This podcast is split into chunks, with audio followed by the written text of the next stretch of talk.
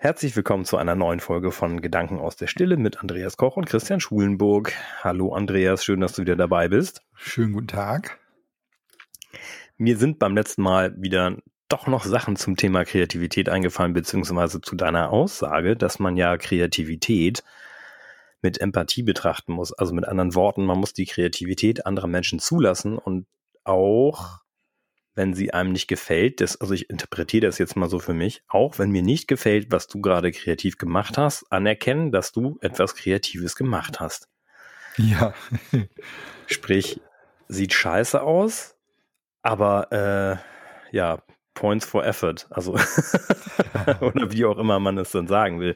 Ja. Und ich finde, das ist halt ein ganz wildes Thema, weil die, also da, da kommen dann wieder meine Fragen auf, warum gibt es Musik, die mir gefällt und die mir nicht gefällt und warum gefällt nicht allen Menschen die Musik, die mir gefällt, zum Beispiel? Oder warum kann ich mit abstrakter Kunst weniger anfangen und dafür lieber äh, Landschaftsmalerei angucken und solche Sachen?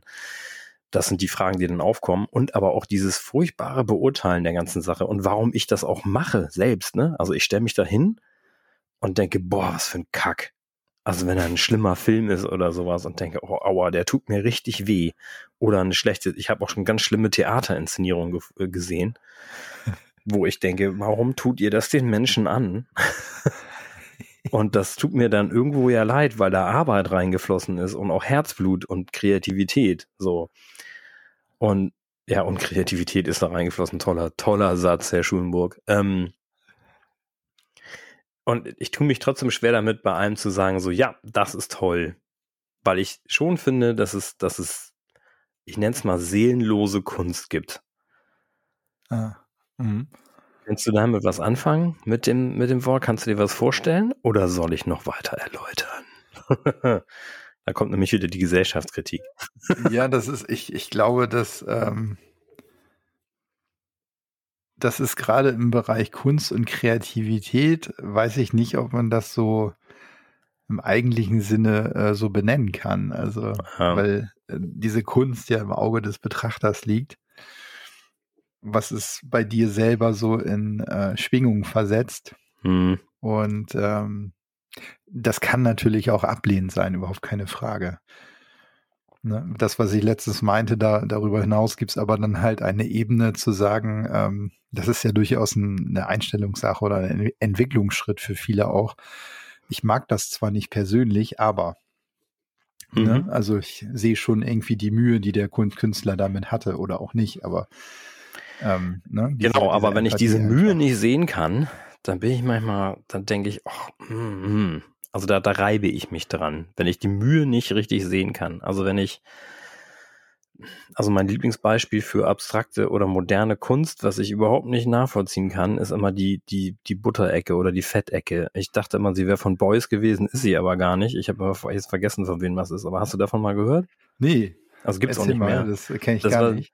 Ich glaube, ich weiß nicht, ob das in den 70ern oder 80ern war oder in den 60ern, keine Ahnung oder noch früher, war auf jeden Fall ein Künstler, der hat sich gesagt, so, ich äh, nehme ganz viel Butter und die hat er in eine Zimmerecke geschmiert und hat gesagt, bitte. Das ist Kunst. und also wenn sich jemand damit auskennt und mehr darüber weiß, dann entschuldige ich mich, wenn da mehr dahinter steckt, aber das ist das, was bei mir angekommen ist. Und da ist bei mir so ein bisschen, okay, da frage ich mich halt, wie, wie viel Provokation ist dann auch wieder dahinter zu sagen, so, ich klatsche jetzt in der Ecke mit Butter voll und sage, das ist Kunst. Ne? Also dann kann ich auch einen Tanzzapfen hinlegen und sagen, guck mal, wie ich den arrangiert habe. Ne? Ja, so ist es.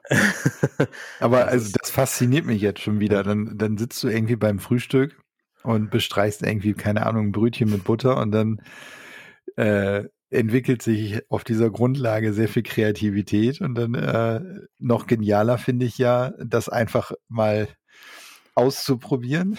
Dann gehst du also in den nächsten Supermarkt, kaufst dir, weiß ich nicht, fünf Kilo Butter oder so. Und dann gehst du nach Hause und dann probierst du das bei dir in der Zimmerecke aus und dann denkst du so, oh ja, das ist eigentlich gar nicht so schlecht. So, und jetzt musst du ja aber noch jemanden finden, der das auch gut findet. Das heißt, du brauchst da ein Storyboard dahinter. Ja, und dann musst du dem das halt auch noch in Anführungszeichen verkaufen, dass das eigentlich völlig genial ist. Also die, die, da, das finde ich jetzt schon wieder witzig. Das, ähm, ich dachte eher, als du das gesagt hast, äh, seelenlose Kunst oder ja, ja seelenlos bin ich noch nicht. Das ist noch nicht, das ist noch nicht unbedingt seelenlos für mich. Das ist ja, aber da hatte ich irgendwie, da dachte ich so, okay, was will er jetzt? Was will er jetzt? Da habe ich nicht an sowas gedacht, sondern äh, da dachte ich irgendwie, wenn bei dir äh, irgendwie auf der Straße dann und du stehst daneben so ein, weiß nicht, so ein Porsche oder so vorbeifährt, dass du das eher als weißt du, äh, seelenlose Kunst bezeichnen würdest, ja? Nee, nee, nee, nee, nee, nee. Äh, seelenlose Kunst, ja, komme ich gleich drauf. Also, okay, also bei der Butterecke, das, das war jetzt mehr so, da habe ich, ich kann da halt nichts mit anfangen, dass das jemand gemacht hat. Und ich, ich stürme mich halt so ein bisschen an dieses, es gibt ja so, also in so Künstlerkreisen und in Theaterkreisen, die habe die Theaterkreise habe ich so ein bisschen bewandert auch äh, in meiner ja. Studienzeit. Und da gibt es schon Menschen, die sich ganz schön um sich selbst drehen und wo dann mh, hm, in einer Theaterinszenierung Dinge so inszeniert werden, damit sie einfach, damit sie anders sind. Also ja. und aber auch einfach dann nicht wirklich die, die Geschichte voranbringen oder die Aussage oder wie auch immer. Alles, alles mal eine subjektive Wahrnehmung, ja, aber so nehme ich das halt mal. Ja. Äh, das wollte ich jetzt halt mit der Butterecke kurz demonstrieren. da habe ich mich als Kind schon drüber beömmelt.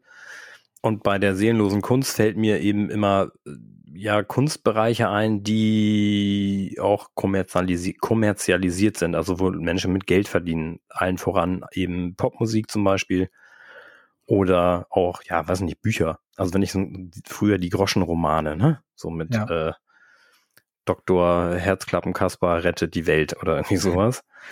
Und äh, wobei das ja auch wieder als Kunstform gewertet werden kann. Aber wenn ich dann so ein Popsong auf Spotify, der ganz weit oben ist gerade, das, das ist wirklich, das ist so nach einem Raster gemacht. Das ist wirklich, zack, hier, also, ne, äh, Intro, also es gibt da ja Begriffe für, wie so ein Song strukturiert ist. Die gibt es auch bei anderen Musikrichtungen und das wird danach auch gemacht und das ist aber, äh, also die Künstler, die ich höre, die versuchen da dann schon irgendwo noch einen Dreh reinzubringen und in der Popmusik, ey, boah, also wirklich auch inhaltslose Texte ohne Aussage ja, da geht's um, um, um sowas wie, äh, ich fahre jetzt hier mit meinem heißen Porsche durch die Gegend und reiß halt nur Frauen auf. Okay, danke. Oder, oder sowas. Und das wird irgendwie fünfmal wiederholt und dann wird dazu getanzt. Und das Ganze mit einem Viervierteltakt und äh, zagadi, zagadi, zagadi. Und das ist für mich halt, das ist für mich dann schon seelenlose Kunst. Okay. So, da weiß ich, auch das ist subjektiv und anmaßend, ja auch ein ja, Stück also weit. Ich, ich ne? glaube, ich weiß, was du versuchst rauszuarbeiten. So, dass es, es geht ja so ein bisschen darum, äh, ich weiß gar nicht, ne, also das haben wir letztes Mal gesagt, vorletztes Mal, Kunst kommt vom Können, so und ähm, es kommt immer darauf an, wie du was umsetzt, so und mhm. ähm, wenn das natürlich sehr zum Beispiel an der Masse oder am Kommerz ausgerichtet ist, dann ist es natürlich klar, dass dadurch Kreativität und Individualität verloren geht, weil, weil du das halt einer breiten Masse gegenüber kompatibel machen willst. So. Mhm. Und dadurch ist es natürlich auch kommerzieller, weil du über die Masse einfach mehr umsetzt. Und ähm, das ist das jetzt, wie ich das verstehe, wo du dann im Prinzip die Kritik übst an der Kunst oder auch an diesem an dieser kreativen Umsetzung, dass du sa sagst, okay, da, da gibt es eine Grenze, da verschwimmt dieses Können mit, ja, dieser breiten Masse, ja, so, also mhm. das ist dann nicht mehr so ersichtlich. Kann ich verstehen, ja. Ja, während du gerade das erzählt hast, ging mir auch, glaube ich, nochmal so ein kleines Lämpchen auf. Also das, da ist eben das, was ich gerade beschrieb und was du auch sagst, ist dieses, sagtest, dieses Ausrichten an der breiten Masse. Das sind ja, das ist ganz formularisch da hat jemand mal rausgefunden, wie funktioniert das eigentlich? Und wie kriegt man das in den, in die, also, ne, also das ist, das ist so berechnet.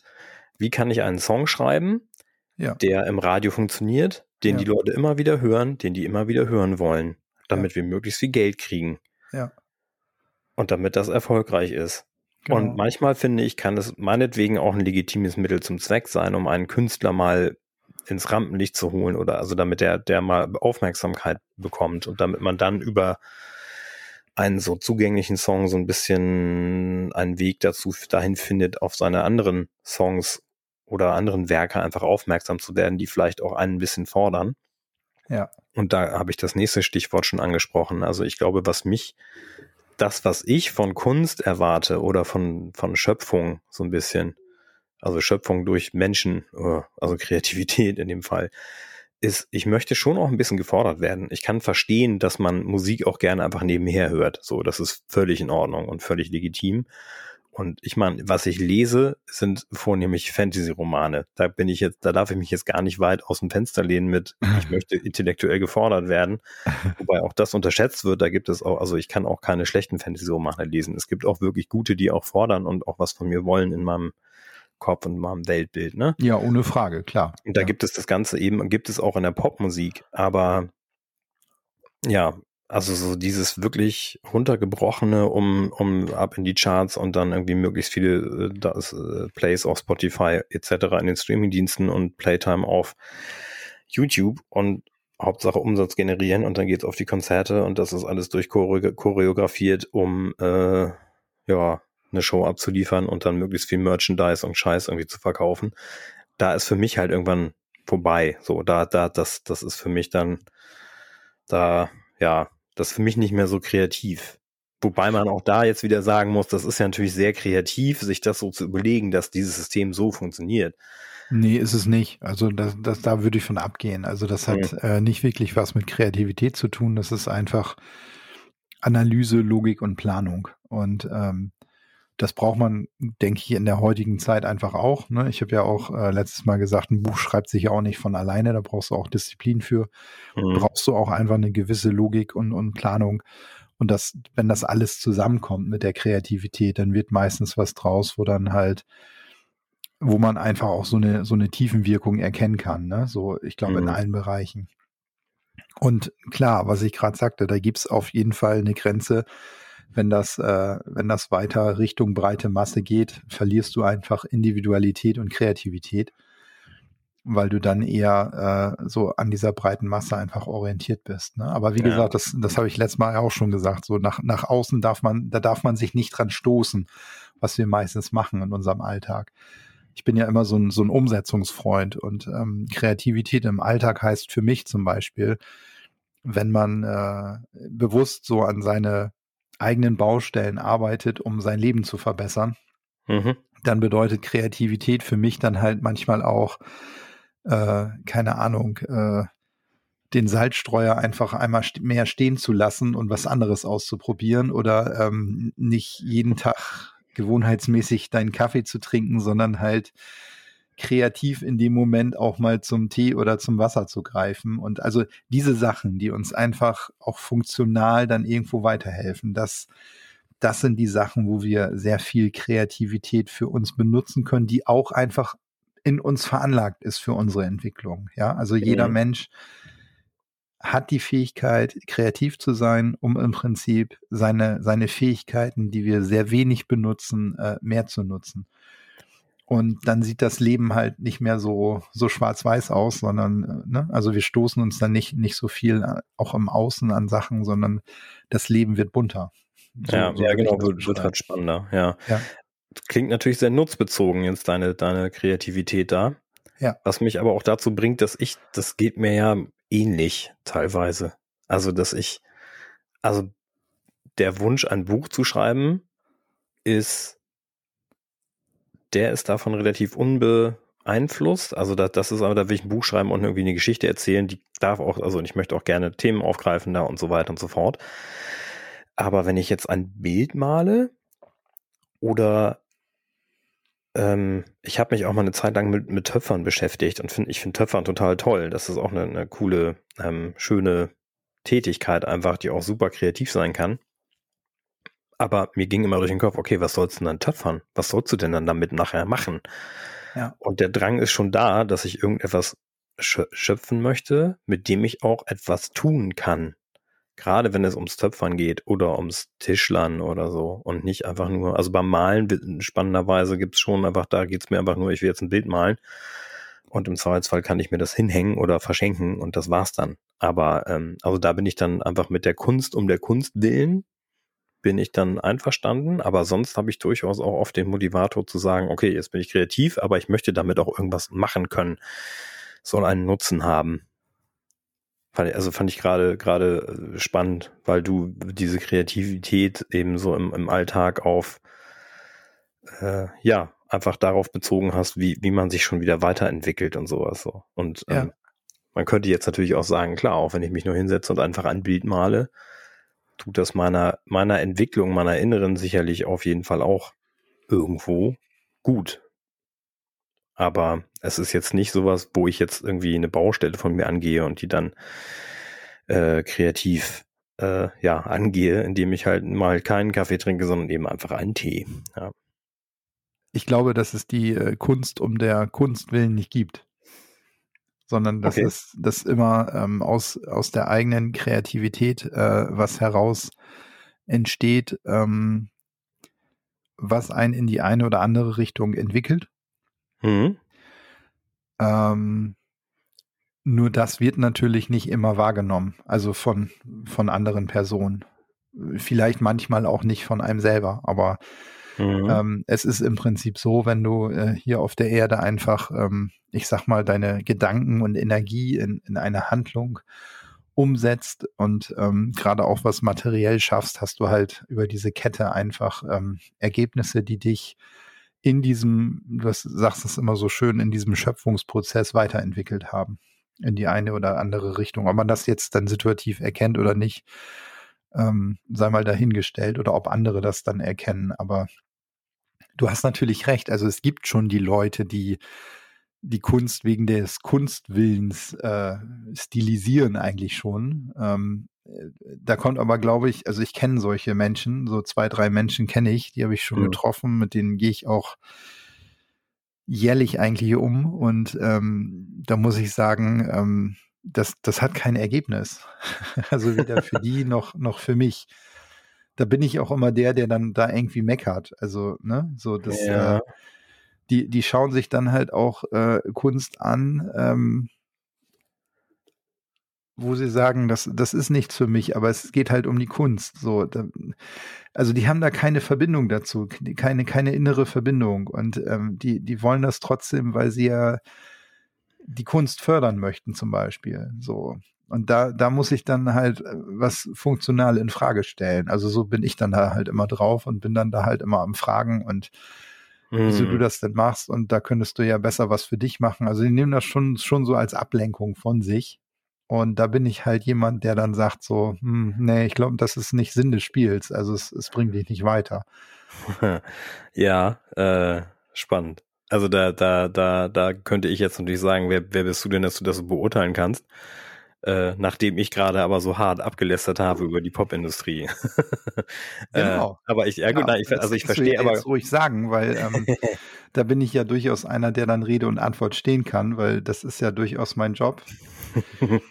zu dem mich dann andere Lehrer auch hingenötigt haben, die dann gesagt haben, pass mal auf, du hast die ja. Fähigkeit, genau in solchen Situationen zu sagen und auch den Finger in die Wunde zu legen, weil dir das auffällt.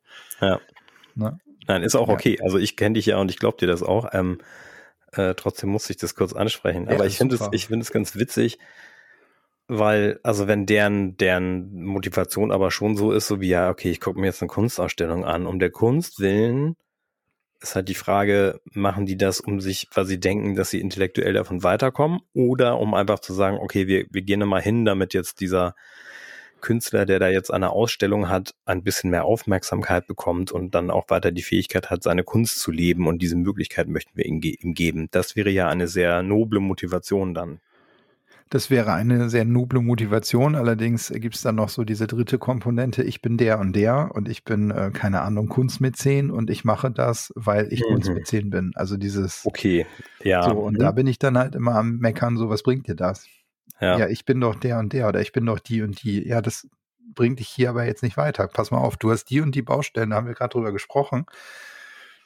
Und das hat damit nichts zu tun. Also da würde ich mal von dieser Rolle Kunstmäzen oder so Abstand nehmen Ja, mhm, und dann mhm. würde ich dir empfehlen, keine Ahnung, mal durchzuatmen und mal eine Runde spazieren zu gehen. Das hat dann natürlich in deren Augen überhaupt nichts mit dieser ähm, ja, mega überformidablen Kunst zu tun. Und das ist äh, tierisch langweilig für die auf einmal. Aber wenn du das Blatt jetzt umdrehst und sagst, jetzt sprech mal mit deinem Organismus, also geh in diesen Dialog, dann geht für den da gerade die Kunstfertigkeit auf, wenn du durch den Wald spazierst. Ja. Ja, also da, da bin ich ja dann halt immer so am Arbeiten und ähm, diese Verbindung sehe ich da dann halt immer. Deswegen. Mhm. Ja, ich, ich, ich verstehe, was du meinst. Ja, die gibt es ja auch, genau. Die Leute, die halt, äh, ja, ähm, der Kunst, die Kunstmäzene sind. Äh, sind das denn selbst auch schöpfende Menschen? Also sind die selbst irgendwie kreativ? Ich glaube, dass, äh, also die drei, die ich jetzt kenne, ich glaube, dass die tatsächlich was suchen. Genau diesen Punkt. Wieder okay. kreativ werden zu können. Ah ja. Okay. Oder zu sein. Ja. Die ja, haben okay. sich über Jahrzehnte, glaube ich, äh, in dieser Kunst verloren und waren das früher mal mehr. Ist, ist klar, weil wir, äh, wenn wir jünger sind, leben wir einfach anders, leben wir viel mehr mit dieser Kreativität und leben auch viel mehr im Moment und ähm, das, das können wir als Erwachsene verlieren, dürfen es aber wiederfinden. Aber wir sollten es nicht äh, die ganze Zeit suchen, weil dann suche ich ohne Ergebnis. So. Hm. Und da bin ich dann halt äh, in, in, äh, bei, bei den zwei Personen bin ich dann da halt für engagiert äh, zu sagen, äh, wir gucken jetzt mal in die Richtung und wir machen jetzt mal das und das, weil. Hm. Und ähm, das ist ganz spannend, dass man dann, also ich habe äh, ich habe einen Spruch auf meiner Visitenkarte, dass man ja diese Balance äh, zwischen äh, Seele, Geist und Körpern suchen, finden und trainieren kann. Mhm.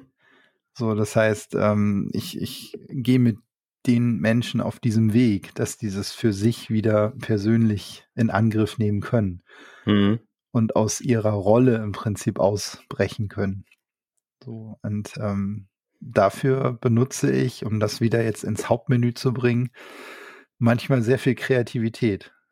Also ich äh, weiß um den Rahmen, ich weiß auch um äh, die, die letzten Termine, was wir da so gemacht haben, erreicht haben.